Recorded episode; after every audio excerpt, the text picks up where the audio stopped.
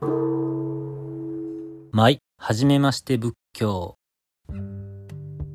この番組はゲストのお坊さんに人生を振り返っていただきながらご自身の仏教との出会いについてお話しいただくラジオ番組です私はインタビュアーを務めさせていただく浄土真宗本願寺派の僧侶の若林忠人と申します記念すべき第1回のゲストは同じく浄土真宗本願寺派のお坊さんでこの初めまして仏教の運営メンバーでもある大地清人さんです。それでは行ってみましょう。では大地さん今日はよろしくお願いします。はいお願いいたします。最初に自己紹介をお願いします。はい大地清人と申します。大阪府の東大阪市本庄寺の副住職であります。年齢は37歳です。誕生日は5月6日でして、ジョージ・クルーニーと同じ誕生日でございます。こういう小ネタを最初にいいですね。ジョージ・クルーニー、すごいな。なんか、この声の渋さと合ってますね。なるほど。ちなみにね、僕は9月11日生まれで、あの、はいはいはい、泉ピン子さんと一緒ですわ。ああ、ええー、ですね。なかなか。二人ともムービースターということで、ちょうどいいですね。こんな始まり方でいいんかな。まあ、あの、よろしくお願いします、総司さん。はい、お願いいたします。王子さんは、まあ僕もね、改めてこういう言い方させてもらうと、まあ前々からお知り合いなんですけれども、お寺の生まれじゃないんですよね。そうですね。もともとお寺生まれではありません。そうだからお坊さん業界では珍しいパターンっていうか、まあどういう経緯でお坊さんになられたかっていうのをざっくりと。はい。端的に言ってしまえばです、うん、お寺の住職の娘さんと大恋愛をしまして。いや、そんなええもんじゃないんですけども。大恋愛をして、そんなええもんでもない。いや、ちょっとこの辺はもう一回詳しく聞こう。はい、ドロドロしてるんですけども。まあ、その出会いがきっかけですね。まあ、結婚もで、はい、僧侶とならせていただきました、うん、ちなみにお生まれも大阪ですか？はい、大阪府の吹田市の生まれです。うん、そうなんへえ、そっか。大阪でね。え、ちなみに、じゃあ、お坊さんになられたのは何歳ぐらい ?30 歳ですね。あ、30歳か。じゃあ、今6年、もう次7年目って感じ。はい、そっか。まあ、そういうおじさんなんですけれども。はい。えっ、ー、と、そう。今日はどういうテーマで話をするかっていう、まあ、はじめまして仏教というね、僕たちの活動なので、はい、大内さんのはじめまして仏教をちょっと聞いていけたらなと思います。はい、よろしくお願いします。お願いいたします。ちなみにご実家にお仏壇はあったんですか？なかったですね。ない、いや、ないですよね。僕ら世代お仏壇なくて。いや、おじいさん、おばあさんのうちには。そうですね。父方の祖母ですね。おばあちゃんのお家にはお仏壇ありましたね。だからまあお仏壇に手合わせる機会って言ったらまあそちらのおばあちゃんの家帰った時ぐらい。そうですね。お正月に帰った時ぐらいでしたね。うんうん、そっかそっか。お正月ぐらいね。ちなみに宗派は別ですか？そうですね。もうそれもまあ、僧侶になって勉強させていただいてから気づきましたわ、かるよな。まあそんなもんですよね。はい。お仏壇の中央には大日如来様がいらっしゃいましたね。うん、ああ、そっか。ええー、はい。真言宗。意識したのは、それは7年前に、まあ、祖母が、そのおばあちゃん亡くなったんですけど、お仏壇。うん、まあ、その時に、まあ、父親が真言宗のお坊さんを呼ぶんだと言い出して、まあ、そこで初めて意識したというか、あ、そうなんだと。父は一応真言宗という意識はあったみたいですね。うん、そっかそっか。なるほど。まあでもね、離れて住まいだと、そういう場面ぐらいでしかなかなかね。そうですね。いや、まあ、本当に一般のそういう、なんていうかな、ご家庭の生まれで、まあ、仏壇もお家にはないし、はい。っていうことは、まあ、幼少期はあんまり仏教とは関係なくっていうか、そうですね。中学校とか。小学校は公立の地元の小学校に通ってまして、中学、高校は阪急の高槻市にある私立の学校に通ってたんですけども。えー、中高一貫で。そうです、そうです。そこも、いわゆる無宗教の学校あ、そうですか。はい。うん。やっぱ私立だとね、仏教校もあったり、多いですよね。宗教校もあったりなかったりだけど、そっか。はいへえ、うん初詣行ったりとかそれぐらいの。そうですね。初詣は伏見稲荷に行ってましたね。毎年。おみんなで？友達ですかまあ、父親の仕事は弁護士で、あ、法律そうなんや。事務所を経営してましたので、まあ、それが商売の神様らしやっぱり、そっか。うん。でもやっぱり商売繁盛のあれなんですよね。そうですね。稲荷って。うんうん。何も考えることなく、毎年1月だったらみんなでお家参りして。族で。へえ、はいやっぱり。ちなみにこうちの母の実家も行ってました、毎年。そあ、そうですか。うんうん。それやっぱり商売の神様だっていうの。うんうんうんなかなか最近は行けてないんですけども、なかなかでも雰囲気があっていいですけどね、またなんかちょっと訪れたい雰囲気ありますよねありますけどね。うんなるほど。そっか。じゃあまあ、小さい頃は、まあ、これといったことがあったわけでも、この時に聞いた仏教の話が良かったとか、そんなんないですよね。なかなかないですけど、ないですうんうんうん。今思い出すとですね、えー吹田市の阪急の、まあ、千里山と神台前駅の間ぐらいのとこに家が、実家が。あるんですけれども、夏のお祭りになると、お寺の境内にたこ焼き屋さんとか、はいはいあの、ヨーヨーすくいとかね、いろいろ出て、うんでいつも行ってたんですよ。まあ、そこが今聞いたら千里寺さんで、あの千里寺さん。武田うんうん達次郎先生ですね。あの、境内でずっと毎年お世話になってたっていうことを、まあ、後々ね、浄土真宗の本願寺派のお寺で、そう、同じ宗派のね。はいはい、うんそこご縁あったんやなと、今は振り返るとですけども、なるほど。ええまさかですね。だからですね、まさかですね。うーん、そっか。うん千里寺、千里山駅を降りて、まあ、はいすぐ近くのお寺さんですよね。ちょっと遡っていたところに大きいねちなみに大学、同志社大学同志社大学、で、キリスト教ですね。ですね。まあ、宗教の時間っていうかね、そういうのもあったかと思うんですけど、それはどうでしたか？私は法学部の法律学科だったので、一般教養で取ろうと思えば取れたと思うんですけども、うんあえて取らなければ全然そのキリスト教の勉強も全然あできないというか、そうなんですね。そうなんです。な何か取らなくちゃいけないという一般教養には含まれてなくて、結局そこでもキリスト教も学ぶことなく卒業してしまいましたけど、普通にじゃあ法律学ばれて、はい。で、いや普通にもう就職っていうか、しようかと。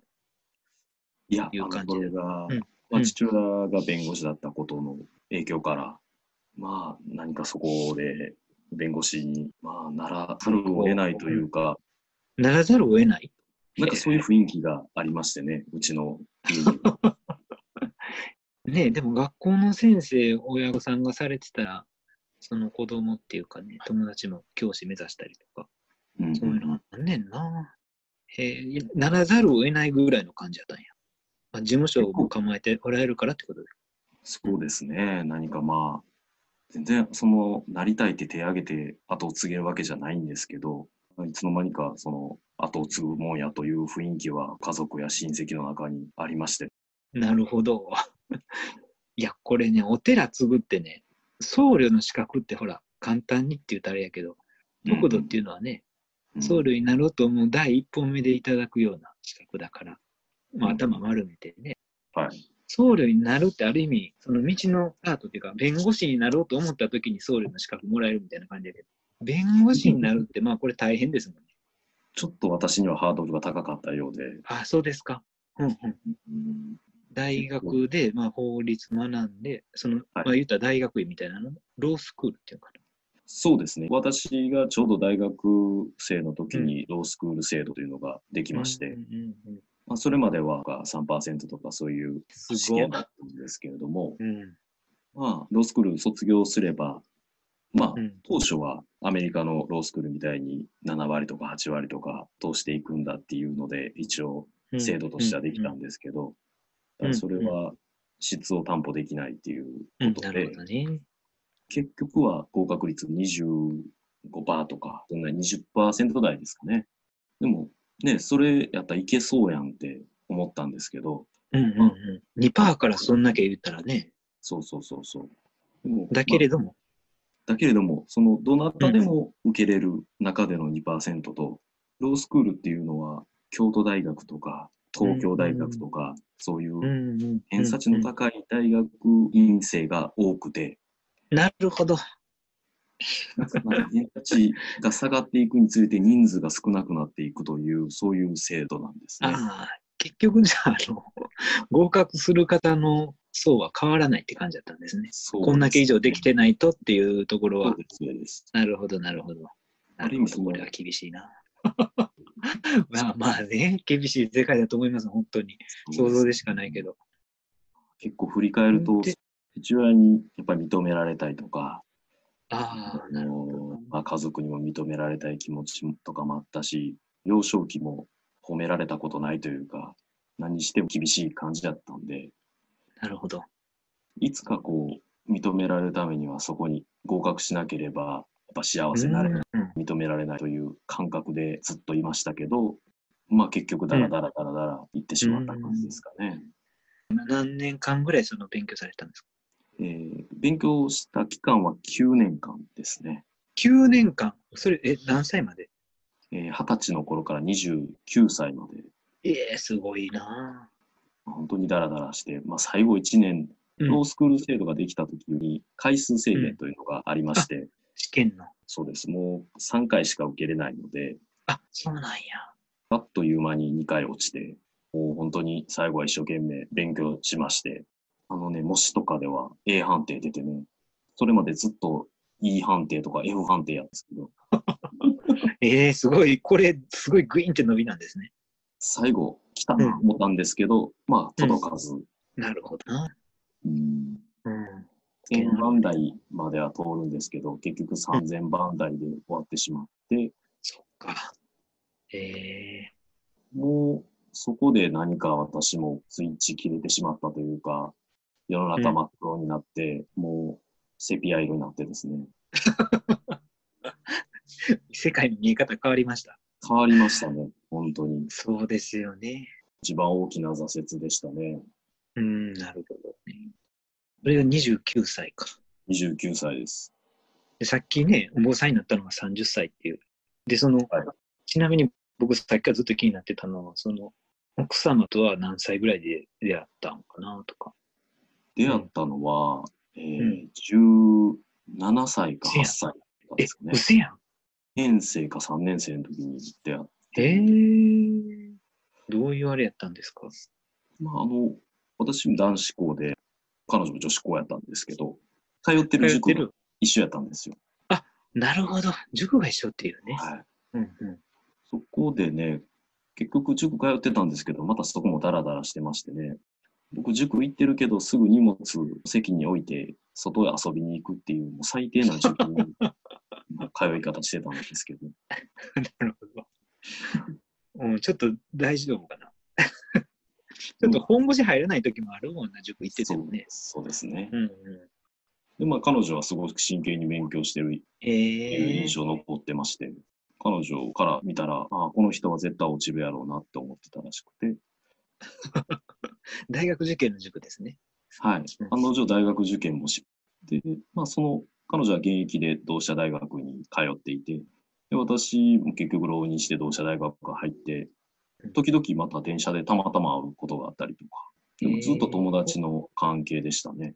うん、うん、そうなんや。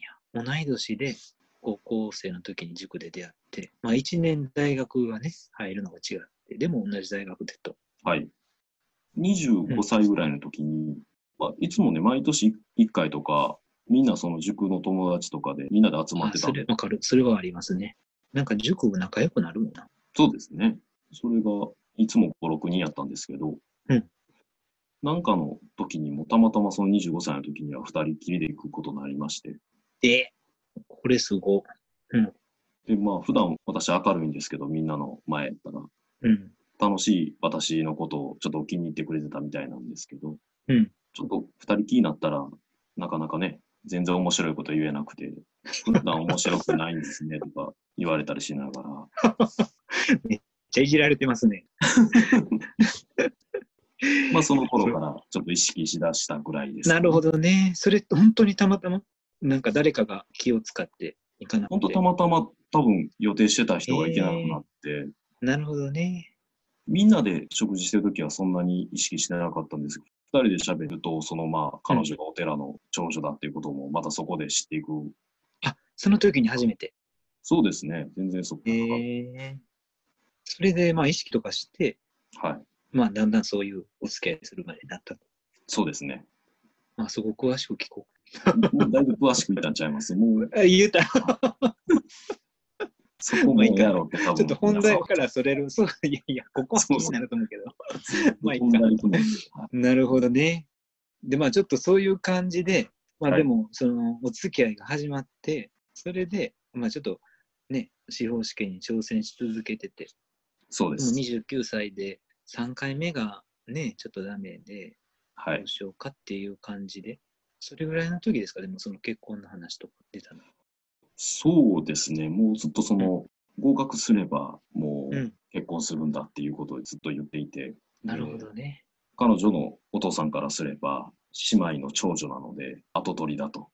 結婚するには嫁には生かすことはできないみたいなこともちょこちょこ言わはったんですけど、えーうんだけどまあ自分が合格して、その彼女の意思もあるし、彼女はそんなにお寺に入りたいという感じではなかったので、なるほどね。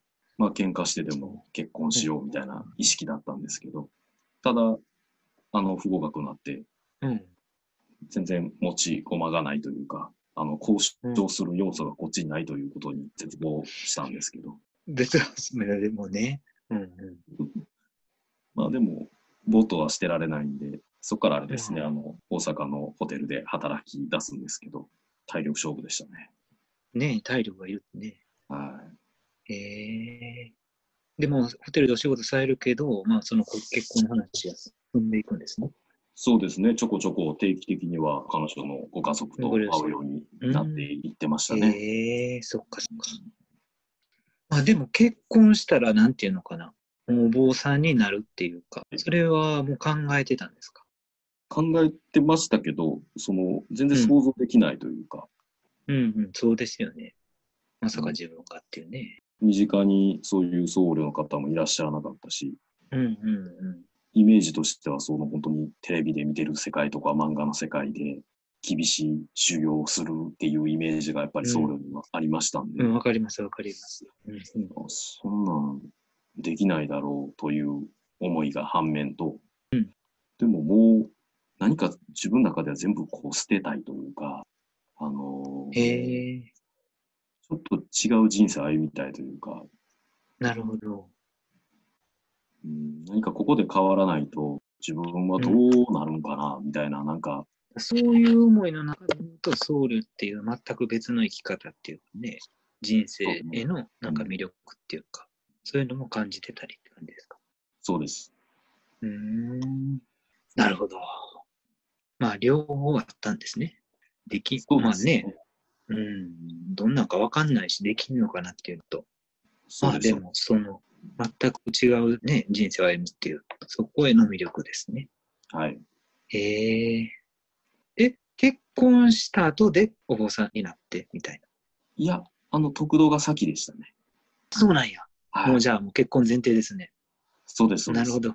結婚の話進んでる時にも、得度っていうのは、まあ僕たちが僧侶としての資格をいただく得度式っていうのがあって、それに先立って10日間ほどそういうまあ合宿生活をしながら仏教の基本とお勤めとかね、お作法の基本を学んで、で、その上で、まあ、10日間目の朝かな、本願寺、僕たちのご本山ですね、西本願寺に行って、そこでカミソリを当てていただいて、おカミソリをね、ご門さ。まあ、それで晴れてっていうか正式に僕たちの宗派の僧侶になるっていうね、そういう儀式がありますよね。えー、じゃあもう結婚前にその得度を受けて、そうなんです。そこでね頭もそうですね。頭も1ミリにして、1ミリにして、はい。それまではもちろんね、髪の毛も長く。そうですね。司法試験受けてた時は伸ばし放題で、も そっか。ちなみに、もしさんは今もね、あの、丸坊主っていうか、ね、そうですね浄土真宗は髪の毛長くて丸なんだけど、う、はい。だから今のイメージになったんやな。その時にじゃあ1ミリにして、はい。どうでしたか、その得度。頭も丸めて。初めてでもそれ、まあ、10日間っていうね、もう本当わずかな期間だけど、仏教を学ぶ最初の機会かもしれなかったですよね。そうですね。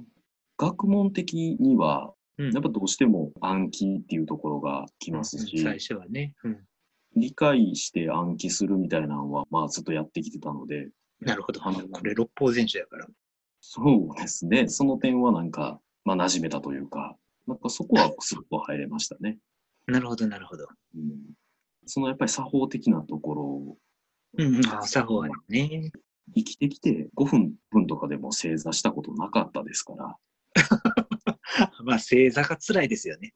得度の時っていうのはね。はい。もう本当に初日からもう1時間とか平気でね、そうそ正座するので、かなりもうもう意識飛ぶぐらいでしたね。頭真っ白になるぐらい何か身体的には厳しかった記憶はありますね。う。わかります、わかります。本当それね。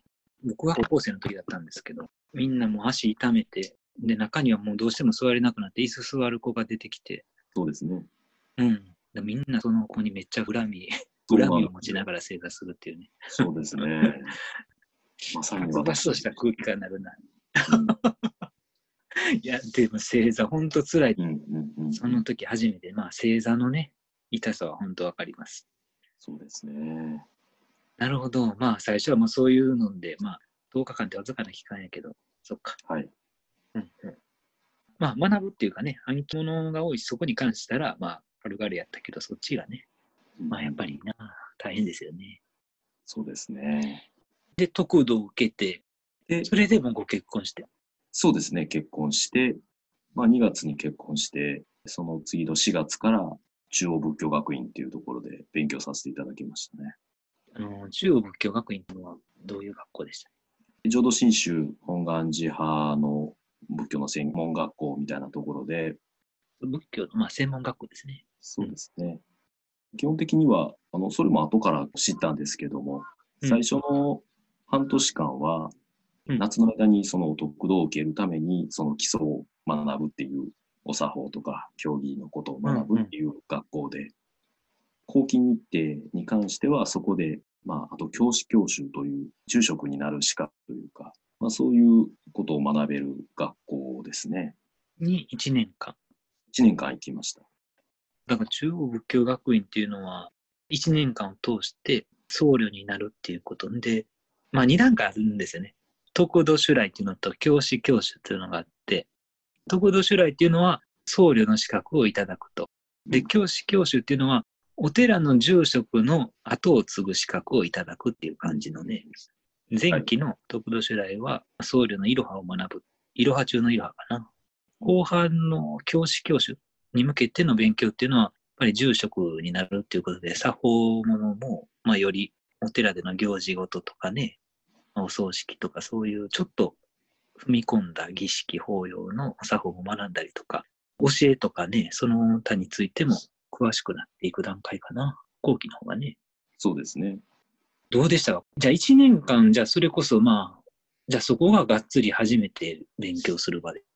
そこも何か言言ってるときは、もう全くわからないので、すべ、てのことに関して。お釈迦様のその釈尊の生涯で仏教のこう成り立ちの部分を勉強するっていうところと、まあ、そこからの流れで、親鸞上人がどういうその浄土真宗という見教を開いてくださったかっていうところの、本当に基礎的な部分から学ぶんですが、こう勉強の仕方は、まあ、あの、凝り固まってるというか、基本的にはやっぱり記憶が大事で、理解と記憶だっていうところで生きてましたから、まあ、そこでのその勉強をしていくっていう上ではもう、スッと入っていくとこはありましたね。まあ、やっぱり作法的なとことか、でも、うんそれほどギラギラしてない環境なんですね、中央仏教学院っていうのは。でギラギラ。ギラギラは全然してなくて、緩やかな、まあまあね。えっと、えもうちょっと詳しく言うとどういうことですか？まあ本当に様々地方の都道府県各地から皆さん来られてて、うん私の感覚ではもう入った時は必ず一番で卒業するぞと。お成績 必ず一番で全てにおいて一番で出ると。うん意識で入ってギラギラした感じで入学式迎えるわけですけど、すごい。うんそんなやつ誰もいないんですよね。みんなにこやかで。なるほどね。この空気感の違いはね、でも分かりますわ。今言おうとしてるの。うん緩やかで、司法試験の時の環境の生徒の感じじゃないと。そうです、そうです。みんな京都でちょっとゆっくりして、からまた地元に戻りたいという感覚が強いし。いや、分かりますわ。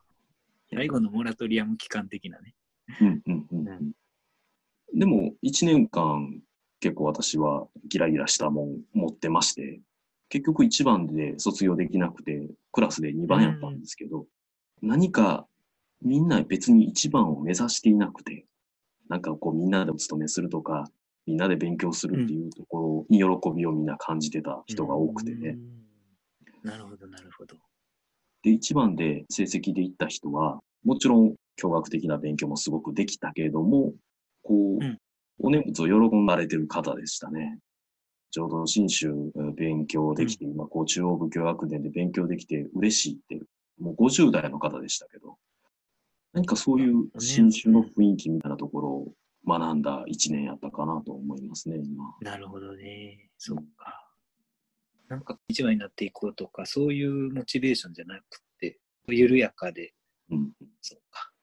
その教え自体を一番になることを目的とせず、このなんか勉強できてんのとか、あ、この教え自体嬉しいなとか、そういう空気感。これ新鮮ですよね。でも新鮮ですね。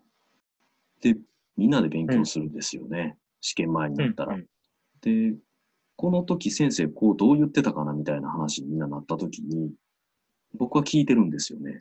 自分だけ点数取れるわと思って、あの、うん黙ってるんですよね、僕とかは。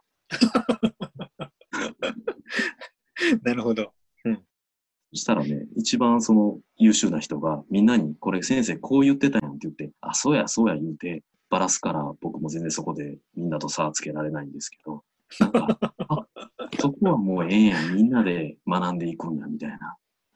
なるほどね。うん。うんその点数を取るというところに何も価値じゃなくて、やっぱり一緒に利用して学んでいくっていう、まあそれも大きな働きの中にね、共にあるっていうところを学ぶ学校やったかなと思いますね。それこそ塾とかのね、まあそういう空気感とは違いますよね。そうですね。うん、なるほどね。うんそっか。まあそういう、なんていうんかな。自分やったら教えないし、っていうところをさらっと教えられる、そういう方がおられたりとか、うんうんうんうん。もう授業聞いてなくてポカンとしてた子らが、まあそのことを改めて聞いてよかったって喜んだりとか。そうそうそ。そうういう、そっか。雰囲気自体になんか少しずつ自分自身が転換させられるような、そんな感じはありますよね。毎回授業寝てるやつっているんですよね、やっぱり。うん、何しに来てんと。うん。何しに来てんってほんまうん。思うわけですけど、僕はずっと多分塾の友達やったり、同じ学校で生きてたら、もうみんな無視するというか、もうそこはみんな切り捨てていくというかね。だけど、クラス全員でやっぱりノート取ってなかったらやっぱノートを見せてあげて、で、試験前は一緒に勉強していって、で、みんなでやっぱり合格して卒業していこうよという雰囲気は、これはちょっとやっぱちょっと社会とは違うなというのは感じましたね。うん、素晴らしいな。ええそうなんですね。まあうんただ僕はもうめちゃくちゃ腹立ってましたけどね、毎回寝てるやつに対しては。ま あやっぱりね、なんていうかな、育ってきた環境が違うからじゃないけど、ああこれまでのそことでね、うんそうそう、セロリね、うねはいはい。それまでの経験というか、過ごされてきた環境から言うと、そう思いますよね、普通にね。うん。で、まあ、大内さんはその後も1年間通った後で引き続きずっと勉強をし続けるんですよね。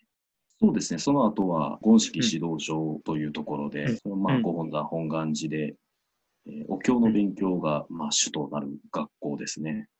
お経を唱える？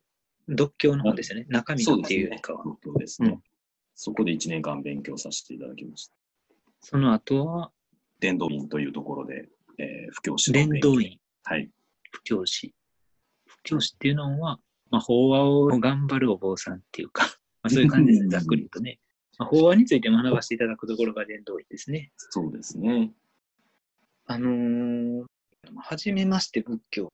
どの時点で言っていいのかよくわかんないっちゃわかんないんだけど、僕もそうだったんですけど、もし学び始めても、なんていうかな、ちょっとよくわかんなかったりとか、引っかかったりとか、まあ、知識としては暗記できても、その自分のものになってないっていうか、はいはい、そういう時期もあったんですけど、例えば学んでいく中で、まあ、引っかかったこととか分からなかったことも聞きたいねんけど、まあ、初めてなんていうかいいなって思ったこととか、仏教がいいなとかね、あ、浄土真宗のこういうところの教え、まあ、さっきは雰囲気のようなね、うん、皆さんの姿勢っていうか、その違いについて言ってくれはったんですけど、なんか仏教のここめっちゃ熱いなって思ったところとか、この言葉が好きだとか、はい、何かそういうところで、そういう意味での出会いっていうかな、転換されたっていうか、ありましたかね？そうですね。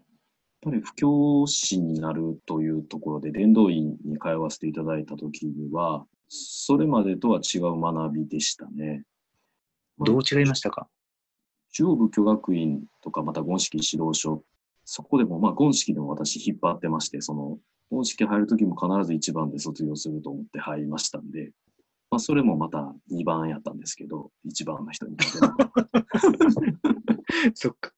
まあ、でも1番にはなれないんですけども、うん、その時もやっぱり覚えて、こう実践してっていうところはあるけども、そうじゃなくて、うん、こう、仏法に合うっていうところでは、やっぱり喜びっていうところが大事だっていうところを学びまして、それまでその中仏でも言式でもずっと自分が生きてきたことの延長線上にあったなと思うんですよね。やっぱ誰かと競争して、誰かにやっぱ勝たなくちゃならないみたいな意識がすごく強くて。だけど、誤報はという世界になった時は、やっぱそう人と比べるもんじゃないですし、まあ誤報は聞かせていただいたっていうのも、本当にその時が恥ずかしい話なんですけど、伝道に入ってる時にこう、しっかり法話というものに出会ったっていうところがあるので、まあ、いろんな、まあ、先生方のお坊さんたちの、うん、お坊さんっていうか、先輩方の法話を、うんうんね、まあ、その時が初めてだったかもしれないと。そうですね。とはまた違ってですよね。そうですね。うん、で、まあ、あの、お和さんといって、宗祖親鸞上人が残された、こう、歌の中に、本願力に相ぬれば、虚しくすぐる人ぞなき、功徳の崩壊みちみちで、煩悩の俗水隔てなしって、えー、この舞台に出会わせていただいて、そこでご法話を聞く中で、虚しい人生って何なのかとか、自分の中でやっぱり虚しいものって何か弱々しくて、まあ死というものに対しても、やっぱ虚しいという感覚はあったんだと思うんですね。何かこの、まあ仏教的には生まれ変わり死に変わりっていうところ行くんですけど、まあ、死んで、えー、どうなるのかとか、そこでこう、仏とならせていただくとか、お浄土に生まれるっていうか、その虚しさが転換されていくっていう中で、うん、決して今まで無駄なことはないんだっていうところを私教えてもらったんですね。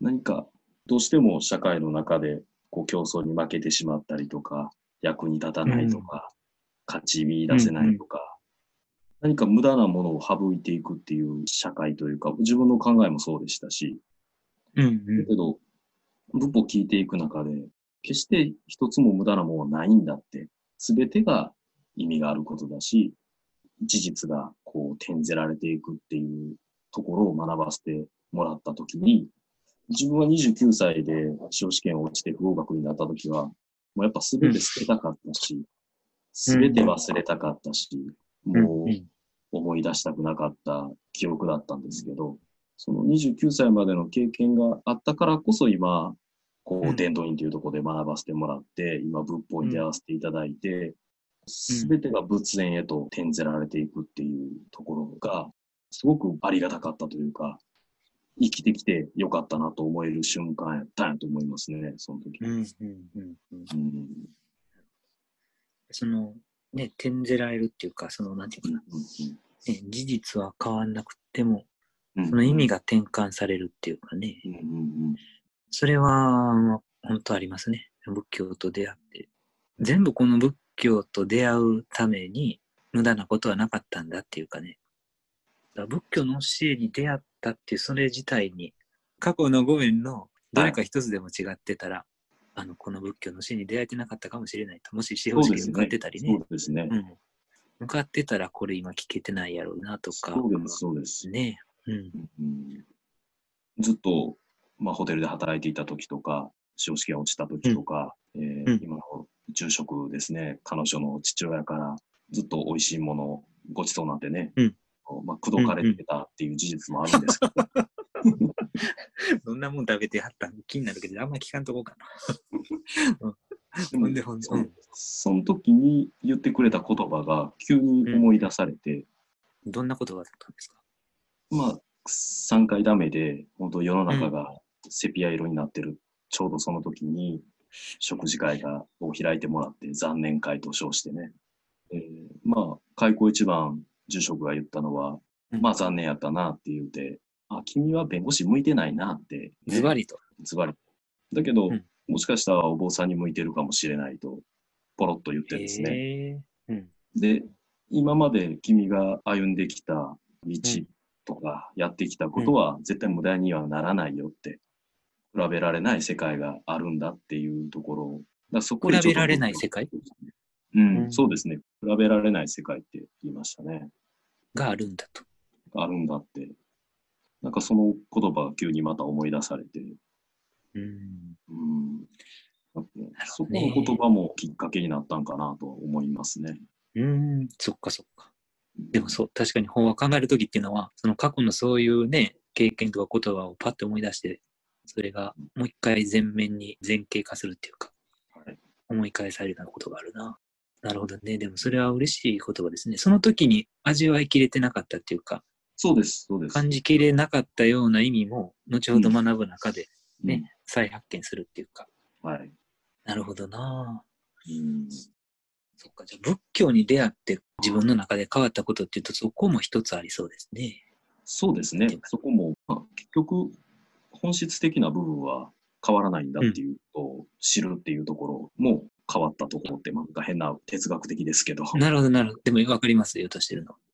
まあ、その自分の中でもいいなっていう、みんなでやっぱり助け合っていくとか支え合うっていうところのあったかさみたいなところも、もちろんいいなと思う反面、やっぱりこう、頑張って競争があれば勝たなきゃいけないみたいな、そういうところもまだ私の中に残ってるっていうのも事実は事実なんですけど、だからそれが何か絶対的な自分の価値観だと思ってたものが崩されていって、いろんな価値観があるんだっていうことを、まあ、学ぶ中で、本質的なところは変わらないんだけれども、うん。そういう変わらないというところを知るというか、何かこううん。感じるっていうところは、また、こう、新しい視点ですかね。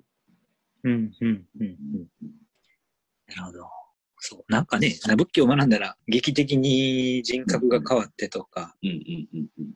うん、変わらない部分は本当変わらないなっていうのは、それもそうなんですよね。でも、その事実もね、なんかすっと、そうやなって思うところも、が違うか。で、もう一つは、自分の中で、人の命っていうところの、まあ、死というところと向き合う中で、すべての生き様、死に様っていうところに、すべてにこう手を合わせていくっていうことの大切さを学んだなと思うんですね。で、うんまあ、印象に残ってるのは、あの、海老蔵さんの奥様ですね。あの、うん。真央さんですね。真央さんが、うんまあ、あの時34歳でしたかね。うん。登場された時に、ブログでも言われてましたけど、病気であるっていうことで、みんなやっぱどうしても若いのにかわいそうだっていうところが、やっぱりよく聞こえてきて、けど、若いのにとかかわいそうだっていう、その評価していくことは、彼女の人生をやっぱ尊重してないんじゃないかなっていうことはすごく感じまして、で、まあその、だけど、どの命に対しても、どの人が命を失うというか、人の命を終えていくって瞬間に、評価するのはおかしい。やっぱ最大限の尊重した気持ちを持って生きていくべきだというか、なんかそういう気持ちにはなりましたね。うんうん。インタビューする側に自分の話したらあかんなって思いながらでもしたいなと思って、いやいその自分とすごい葛藤しててんけど、はい話させてもらいますわ。あの、僕も教えていただいてた、その、架橋実演先生っていうね、はいはいはい。あの、先生がいらっしゃるんですけども、その方も6年ほど前かな、に合上されたんですけど、で、まあ、がんもね、晩年患われて、でも、まあ、わしももう長ないっていうことをおっしゃりながら、でもなんていうかな、まあ、この私がこの命を終わっていくこと、かわいそうにって言うてくれはるなやっていうかな。言わんといてくださいや、いうふうに、晩年ね、よくご法でおっしゃってたんですよね。やっぱり、そう、さっきもだから死んでいくのは虚しいことっていうか、ね、やっぱり虚しい、寂しいことで、それはもちろん僕たちのね、思いの上じゃあるんだけど、この命終わっていくこと、かわいそうなことやと思ってくれるの。私はそんなふうに思ってないと。命終わって死んでいくんじゃなくて、浄土というね、はい、悟りの世界に生まれさせてもらって、仏様ならしてもらうんだと。はい、そういう素晴らしい命をいただいてて、かわいそうなことじゃないんだっていうね、まあ、そういう言い切りされてて、で、実際お葬式の時にね、あの、その一番弟子の、一番弟子っていうかね、まあよく、あの、まあ、一番に学ばれた、生木上演先生っていう方いらっしゃるんですけど、その方が、架橋先生のお通夜の時かな、まあご法はご挨拶でね、あの、ご往生おめでとうございますっていうようなことをおっしゃっておられたっていうのは、僕行けなかったんですけどね、聞かせてもらって、なんていうのかな。命終わっていくこともおめでとうって言っていくようなな。そこはなかなかね、僕も改めてびっくりするところですわ。うん。うん、わかります。この人生生きていく中での、それなんていうのかな、比べてしまうとか一番にっていうところもあるし、命が終わっていくとかね、もっと大きいテーマでもやっぱり本当に意味がね、転ぜられるっていうか転換されるようなところは本当ありますね。やっぱりその死を尊重するっていうことがなければ、うん、今の生という生きているっていうことも尊重することはできないんじゃないかなみたいな、やっぱそこを学びましたかね。なるほど、なるほど。生と死は別じゃないよっていう、まあ、生じって言いますけどね、うんうん、それは同じことだというか、裏表なんだ仏教では生きると死ぬで、その一般だと生死って言うけど、生死を分けるとかね、言うけど、うん、生死って書いて生じって思うんですよね。うん、で、それは、生じっていうのは一つの事態として、なんていうかな、そこを別個のものだと見ずに、まあ、生じという言葉で受け止めていきますもんね。そうですね。一つですね、やっぱりね。うん。うん、一つ、そうですね。そういう、まあ、学んだとこでしたっけ？なんか、うん、ご質問が。うん、何やったか、いっぱい聞いたから、ごめんなさい。なんか、学んでよかったとこと。単純に、また一つ思うのは、その、去年の7月に、えー、実の父親ですね、命を終えていきまして、でその時ももう2、3日前まで普通に喋ってたので、やっぱ最後ちょっと突然というか、えー、あの別れていく中で、まあ厳しかったですけど、何も褒めてもらった記憶なくて、まあ、だけども、こう、自分の体が弱くなると、どうしても気持ち弱くなるし、えー、まあ、うん、私のことを頼りにしてくれるところもあって、なんかまあ、徐々に、こう、お互いの気持ちも、こう、溶け合うというか、こう破壊し合うというか、別にそんなにずっと喧嘩してるわけじゃないんですけど、なんかまた違う関係性になってきたなっていうところでもあったので、ここでもこう、まあ、お礼というところも言えなかったし、何もこう、本当ね、親孝行も何もできなかったし、えー、そういうことを思ったときに、やっぱお浄土っていうところが、すごく遠く感じてたけど、もうお浄土なかったら、やっぱ困るなというか、あの、感覚みたいなになるんです。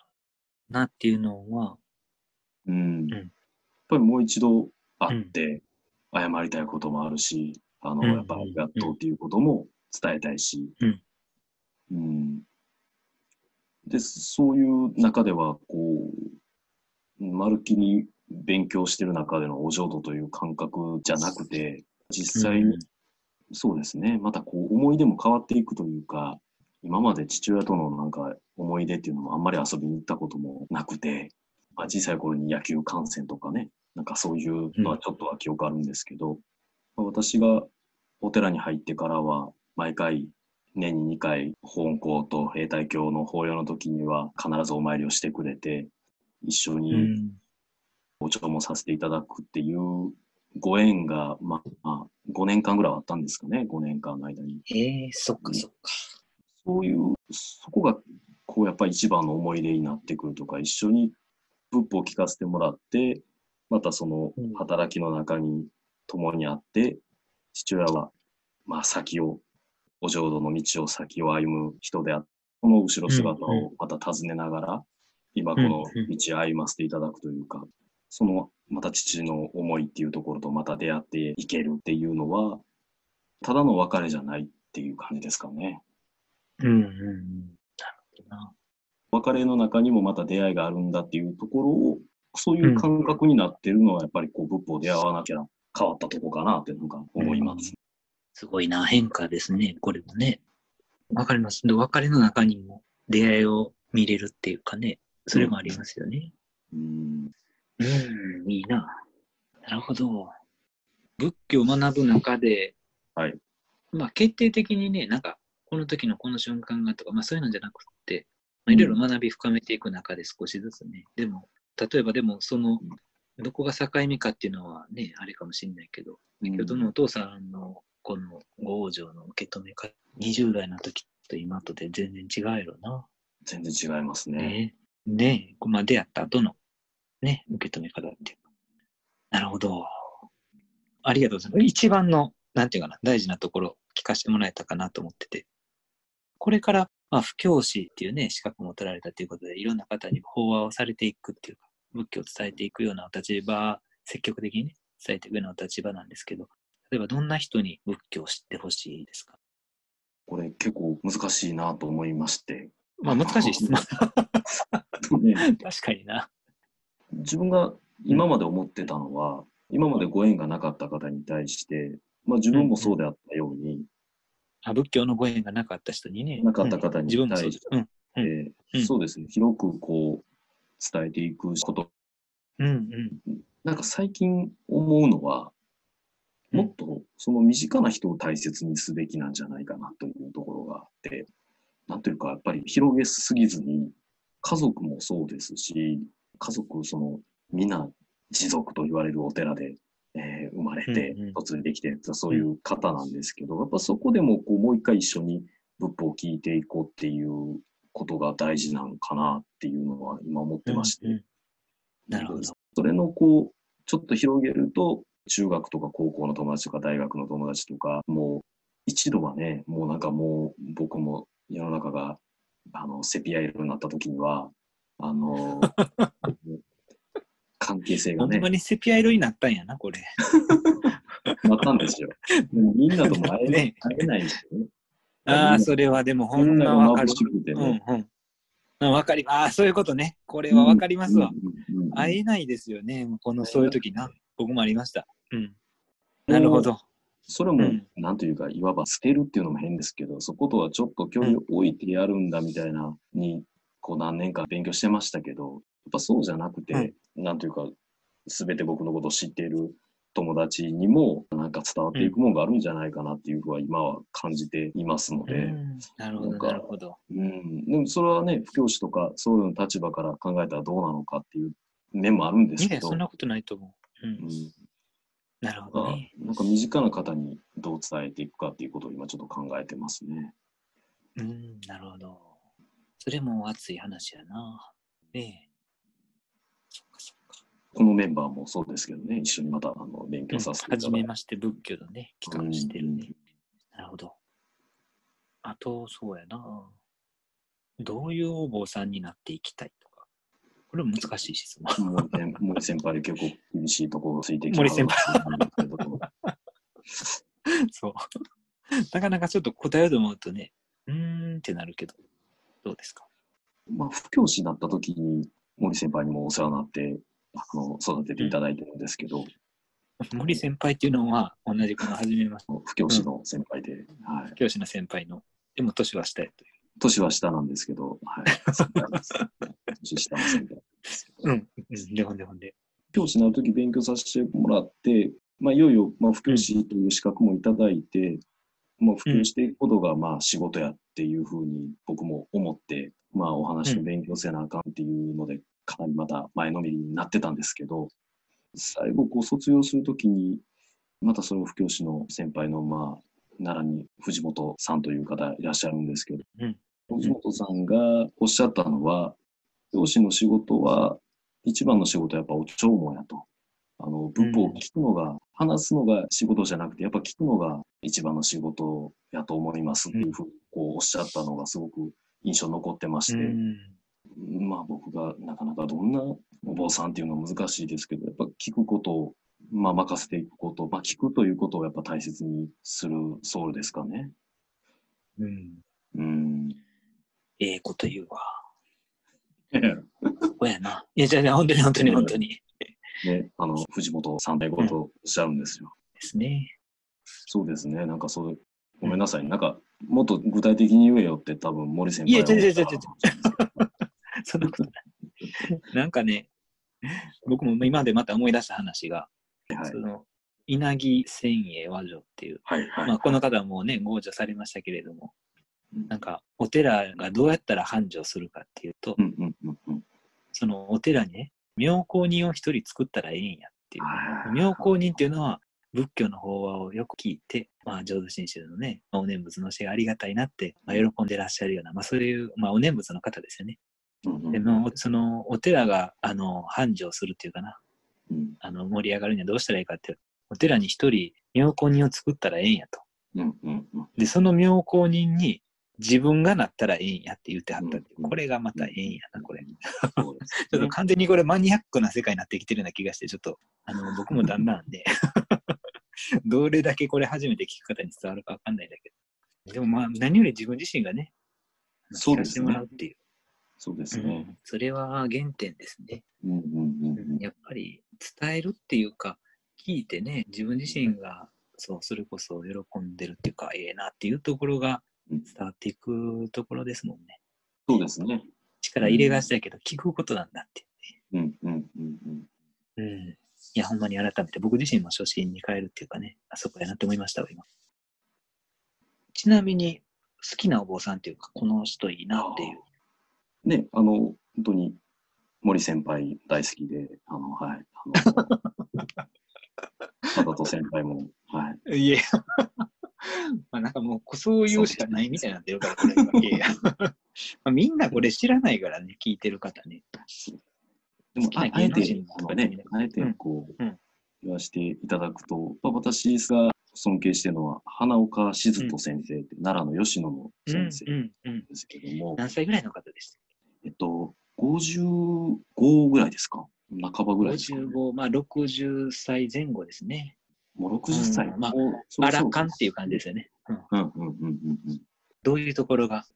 そうですね。まあ人間性も何かやっぱりこう先生なので、私からしたら、うん伝道院というところで学ばせていただいた時も、えー専任講師という方ですし、どうしてもこう緊張するんですけど、相手に緊張感を与えないっていう方で、柔らかい方ですよね。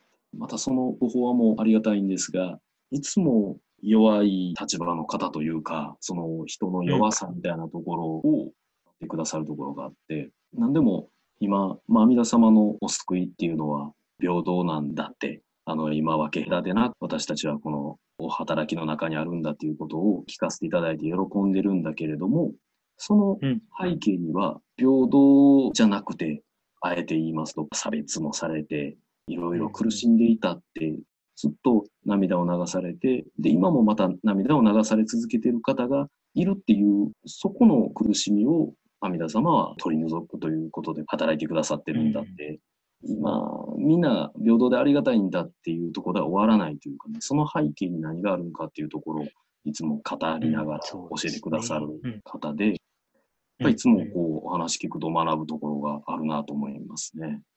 うん。うん。あの、お花の花に、岡って、これなんて言ったらいいかな。岡田さんの岡ですわ。岡本さんとかの岡ですわ。岡本太郎さんの岡もう分かってもらう、これで。あ、岡本太郎の岡、そう。はいで、静とは、あの、静かっていうと、そうですね。人で静とですよね。ねそう、浄土真宗の法話案内っていうまあウェブサイトがあって、それはまあ浄土真宗の法話を聞けるね、はいあの、どこのお寺でいつやってるかっていうのを全国でね、聞けるようなそういうサイトなんですけど、全部が全部載ってるわけじゃないけど、そこのお寺さんだとか、誰かが紹介されたような、そういう法座ですね。法話会の情報は、ここで花岡しずとと検索したら出てくるんで、それで行ってもらえたらなと思うねんだけど、今コロナやからな。コロナでね、どこもお寺の講座が休座されてるのでね、ちょっとしばらく先になるかもしれないけど、まあ、わかります。僕も聞いてほしいな。はい。うんちょっとあの最後質問ドタバタと時間ない中重ねちゃいましたけれども、そろそろもう時間が来てしまったので、今回のね、収録はこの辺りで終わらせていただこうと思います。最後にですね、あの次回に出ていただくお坊さんを、大地さんの方から紹介お願いします。はい。今日のお話の中でも何回か出てこられたと思うんですけれども、あの、うん、森先輩こと、えー、森雄心さんを紹介させていただきたいと思います。はじめまして仏教とまたご法話のイベント等々の同じ企画メンバーの方ですね。森先輩は1個年下で、うん、まあ、年下の先輩なんですけれど。も、はい、年齢は年下だけど学校に入った順番がねあの1年早かったっていうことで。っていうことで森先輩って言ってるっていう感じかな。ですよ。そうですそうですそうです、うん、私が伝道院で勉強させていただいた時の1期先輩にあたってですね私が寮に入って寮生活をしていた時に指導員をされていまして、うん、その時すごくお世話になりました。うんうんうん、どういう方ですか、おじさんから見て？でもすっごく勉強されていて、まあ私から見たら本当むちゃくちゃ優秀な方なんですけれども、でも全然偉そうにされないというか、そうですよね。はい、私たち6期生で伝道院同期なんですけど、何かまあ同期のように扱われたりされていてですね、あの大変失礼なこともしてたんですけれども、あのでもそれでもこう目線を下げて接してくださるというか、すごく優しい方ですね。はい。うんうん、あの森先輩あの、こんなぐらいでよろしいでしょうかね。はい。いや、でも、ねまあ、その森先輩の森さんの人柄も次回に感じていただけるかなと思います。では、ちょっと時間参りましたので、ありがとうございます、おじさん。はい、ありがとうございました。また皆さん次回もお楽しみにお聞きください。では失礼します。失礼いたします。